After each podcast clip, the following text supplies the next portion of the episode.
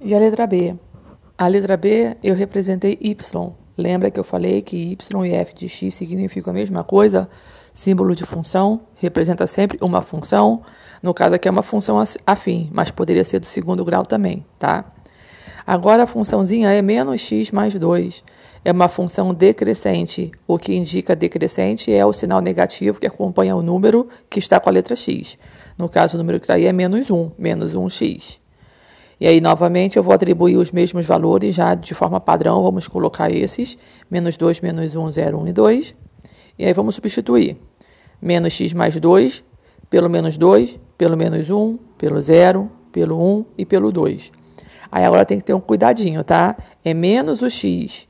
Então, quando o x vem menos 2, é menos menos 2.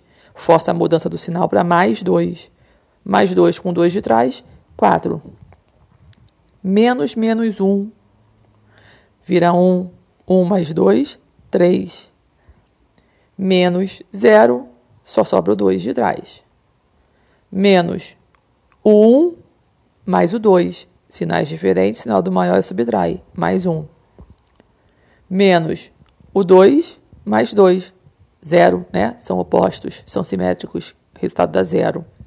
Então, os, os pares ficaram menos 2, 4, menos 1, 3, 0, 2, 1, 1, 2 e 0.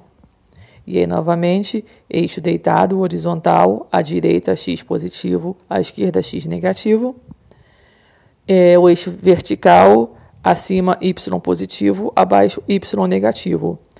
Observem que nesse, mais do que no segundo, eu nem usei a parte de baixo do, do y, porque eu percebi que a gente não vai usar o y negativo. Então, não precisa desenhar o que não vai ser usado, tá? Assim como não precisa colocar os números que não vão ser usados. Observe que quando eu tracejo a retinha, é, eu coloco a distância do 1 pro do, do 0 para o 1, do 1 para o 2, do 2 para o 3, do 3 para o 4, 4 para o 5 e assim vai.